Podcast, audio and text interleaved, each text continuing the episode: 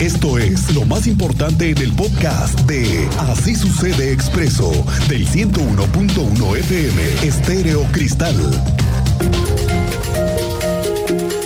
Bueno, pues que le cuento que después de que fueron instaladas las famosas alcancías en el transporte público, ¿qué cree? Ya admitieron las autoridades, y mire, no ha pasado ni un mes, que ya tienen problemas. Tú sabes bien información, Andrea Martínez, bienvenida, muy buenas tardes.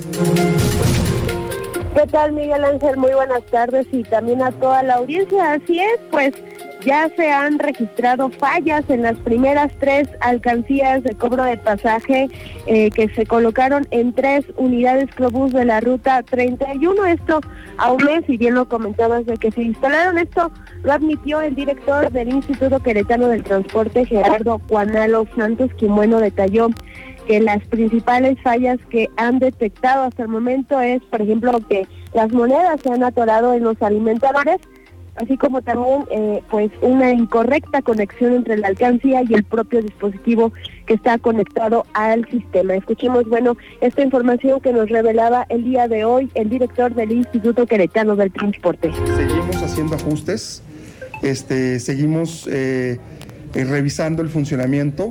Hemos tenido algunas fallas en las propias alcancías que a través del, de la empresa que nos está eh, eh, ahora sí que brindando el servicio de, las alcancías se está corrigiendo.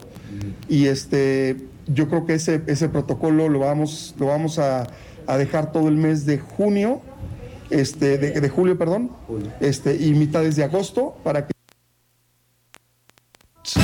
como lo escuchábamos, Juan Santos agregó que se seguirán haciendo, bueno, pues los ajustes que sean necesarios a este dispositivo para mejorarlo y por ende, bueno, que tenga un funcionamiento óptimo. Señaló que este proceso de adecuación de pruebas se realizará durante todo julio y la mitad de agosto para que a finales de ese mes, bueno, pues inicie con la instalación de las alcancías de manera paulatina en el resto de las unidades Crobus y una vez, bueno, de que también se garantice que los usuarios se familiaricen con ellas. Finalmente, el director del Instituto Queretano de Transporte agregó que durante esta semana también se colocarán otras ocho alcancías más en esta ruta 31 para continuar con el proceso de prueba. Esta fue la información, Miguel Ángel. Gracias, Andrea Martínez. Estaremos pendientes, pues sí. Y todavía van a instalar ocho más. ¿Qué tal? No entiendo. Bueno, lo vamos a ir desgranando este asunto de las alcancías en el transporte público. En otras cosas, la Unidad de Servicios para la Educación Básica, la UCEBEC, dio a conocer que este lunes las y los alumnos docentes y personal administrativo de la telesecundaria Josefa Vergara, ubicada en la comunidad del Salitre, aquí en Querétaro, ya regresaron de manera presencial a clases van a concluir el ciclo escolar 2021-2022. Esta es la escuela en donde un estudiante de nombre Juan y de origen otomí fue agredido por sus compañeros, quienes le prendieron fuego cuando lo sentaron en una banca rociada de alcohol. La agresión se presume fue por discriminación, ya que familiares han expresado antecedentes de acoso y bullying por ser de origen indígena. El regreso a clase se llevó a cabo con las medidas correspondientes de apoyo social y emocional de seguridad para garantizar el servicio educativo y el bienestar de toda la comunidad escolar tras estos hechos lamentables, este feo episodio. Hablaremos más tarde con la secretaria de Educación para abordar este asunto. Por cierto que la UCEBEC y la Secretaría de Educación deberían de dar respuesta con acciones a los sucesos que ocurrieron en los planteles educativos en contra de menores. Esta es la respuesta que pide a la sociedad civil Walter López frente al frente del Frente Cretano por el derecho a la no discriminación está haciendo UCEBEC y qué está haciendo la Secretaría de Educación Pública de este estado para asegurarnos a los papás y mamás que esos casos de discriminación no van a volver a pasar, porque tenemos tres casos ahora de abusos, de abusos en 15 días. Entonces es como rascarle un poquito y nosotros, por ejemplo, con UCEBEC le, nos hemos aproximado y les hemos dicho, oye, ábranse para dar capacitación eh, para los niños y niñas por educación sexual para que reconozcan estos abusos sexuales, se han cerrado en banda. Entonces llegó el momento en que tiene que dar explicaciones Iturralde y UCEBEC, porque tienen que abrirse para que la sociedad civil y otras organizaciones podamos realmente ayudarles a erradicar estos temas. Oiga, qué fin de semana tuvimos. Teniente Mérida nuevamente en Santa Rosa Jauregui, personas muertas y armas de fuego involucrados. Cuéntanos, teniente, buenas tardes. Muy buenas tardes, Miguel Ángel. Buenas tardes a nuestro auditorio. En efecto, son seis, seis personas sin vida por arma de fuego durante el fin de semana y una más, siete en total, con huellas de violencia localizada en la Tinaja Santa Rosa Jauregui. Cuatro fueron en la comunidad de La Luz, delegación Santa Rosa Jauregui, al interior de un domicilio. Les doy detalles más adelante. Otro fue en la colonia Carrillo, por una supuesta riña. Y anoche otro más, también, donde autoridades informan que por una supuesta riña, pierde la vida otra persona del sexo masculino, también por arma de fuego. Y hoy, a mediodía, se da parte por parte de las autoridades de la localización del cuerpo sin vida de una persona en, entre parcelas de la delegación Santa Rosa Jauregui. Son los siete, las siete personas que perdieron la vida en hechos violentos durante el fin de semana en la capital de Querétaro les daremos detalles de las detenciones ciudadanas que se registraron también durante el fin de semana, Miguel Ángel. Gracias, teniente. Estamos al tanto de esto más adelante. ¿Cómo le ha ido usted de obras recientemente? ¿Cómo le ha ido con el tema de Corregidora, el nuevo puente que están haciendo en Santa Bárbara? El gobernador Mauricio Curi realizó ayer domingo un recorrido de supervisión por las principales obras que se están haciendo ahí en Corregidora para conocer el avance que presenta tanto el distribuidor vial Santa Bárbara, así como el paso inferior de la carretera estatal 413 que tiene el entronque con el Batán. En su intervención, el secretario de Obras Públicas, Fernando González, informó que actualmente se trabaja en la segunda etapa del proyecto de Santa Bárbara, porque en la primera se hicieron los trabajos de interconexión de drenaje y la colocación de tubería necesaria, ahora están en la segunda etapa. Ayer, después de dos años y medio, nuevamente el Parque Bicentenario abrió sus puertas. Y también desde ahora se permite el acceso con mascotas, que me parece una muy buena idea que ya les permitan hacer pet friendly ese tipo de parques. Incluso te acuerdas que habíamos platicado, ¿y el Parque Querétaro 2000 para cuándo? Sí. Hay zonas que podrían ser solamente para deportistas, se entiende perfectamente que no podrían entrar mascotas, pero hay otras zonas donde puedes caminar. También se podría, ¿no? ¿Usted qué piensa? El tema es que ya el bicentenario ya lo volvieron a abrir. Dos años y medio han pasado. ¿Qué crees? Que nada más lo abrieron porque no pueden estar echando a andar a los juegos mecánicos. Sí, atracciones sin luz. Atracciones, nada de ello. ¿Qué pasó? Nos fuimos enterando que el parque no puede operar porque no tienen dinero para echarlo a andar y porque necesitan una certificación para poder abrirlo. Sobre todo que tienen más de dos años sin operar, los juegos están sin mantenimiento, la maquinaria tiene que ajustarse, calibrarse, una serie de mantenimientos que no se ven todavía para cuándo. El Parque Bicentenario abrirá sus puertas, pero para caminarlo. Tampoco hay por ahora venta de ningún producto. Al rato le tengo una crónica de cómo se vive un domingo en el Parque Bicentenario, lo que cuestan las cosas. Al rato Manuel García, que ya ve usted cómo es, nos cuentan más tarde.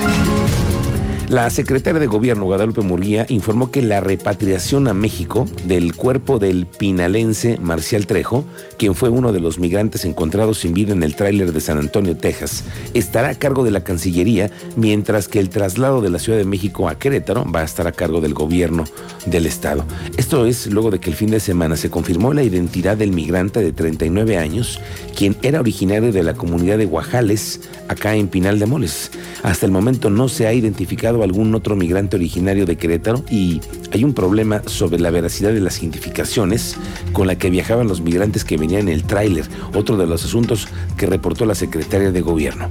Por lo pronto, en el caso de Marcial Trejo, eh, hemos estado en comunicación con la Cancillería, con la Delegación de Relaciones Exteriores aquí. El procedimiento es que ellos confirman que van a ingresar al cuerpo al país y, y posiblemente ya de la Ciudad de México a Querétaro nos corresponda como gobierno del Estado favorecer su traslado. El coordinador estatal de protección civil, Javier Amaya, dio a conocer que este domingo falleció ahogado un menor de 15 años de edad en la presa del municipio de Jalpan. Aún no se ha podido localizar el cuerpo. Resulta que el menor ingresó a realizar actividades acuáticas, a nadar precisamente, pero ya no pudo salir. Quizá quedó atrapado por alguna rama o por el lodo de la presa lo cual provocó que no pudiera ascender. Esta no es la primera vez hay una advertencia de parte de las autoridades por la peligrosidad que representa meterse a nadar en las presas y bordos. Y mire, hoy nuevamente una mala noticia sobre esto. Porque un menor había, se en, la presa de Jalpan el día de ayer. Este, eh, los grupos de protección civil del municipio y los voluntarios no podían encontrarlo, estaban buscándolo con una lancha. Eh, suspendieron la búsqueda en, cuanto se empezó a, oscurecer y nos pidieron el apoyo y la coordinación estatal mandó personal y también voluntarios del grupo de bomberos que tienen buzos. Voto electrónico y anticipado para facilitar la experiencia de votar a los queretanos con alguna discapacidad. Esa sería una de las opciones que van a agregar a la reforma electoral que se está trabajando en el Instituto Electoral de Querétaro. La recién electa nueva presidenta del IECU así lo propuso, Grisel Muñiz.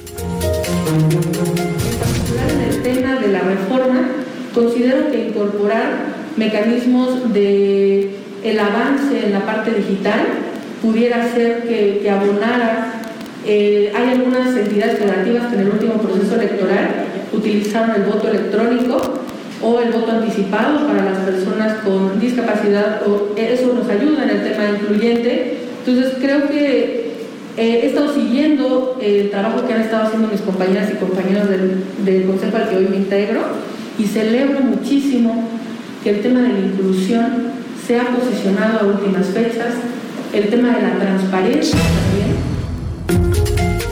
Oiga, ¿sabe quién anduvo ayer aquí en Querétaro? De paseo con morenistas y armando eventos de precampaña. La mismísima jefa de gobierno capitalino, Claudia Sheinbaum, ayer anduvo aquí, aprovechó para decir que hay unión entre los integrantes de Morena. Bueno, a lo mejor no le dijeron bien no le han contado, ¿no? No le han platicado muy bien cómo está la cosa, ¿eh? Nada más cosa de verlos, expulsados recientemente bueno, es una división aquí en, Querétaro de estos señores de Morena, pero bueno, dice Sheinbaum, que anda haciendo campaña, pre-campaña en todo el país, que hay que esperar los tiempos y el proceso interno del partido para conocer al candidato o la candidata a la presidencia de la República en el 2024. Ya sabe que son de las corcholatas del presidente. Anduvo acompañada de integrantes como Mauricio Ruiz Olaez. También sabe quién vimos al ex candidato a la gubernatura, Miguel Nava, ex ombudsman, ex ombudsperson y otros más. Al rato le contamos más detalles de eso. Mire lo que dijo Claudia Sheinbaum aquí en Querétaro. Ya habrá tiempo para ellos. Nosotros estamos por lo pronto pues trabajando en esta eh, difundiendo esta reforma que se está presentando. ¿Su relación con Marcelo y Adán Augusto cómo la Bien, muy bien. Aquí lo más importante para nosotros es que quien vaya a salir en la encuesta en su momento como parte del proceso del partido no nos dividamos. Estamos muy unidos, estamos unidos con el presidente López Obrador y estamos unidos por la transformación del México.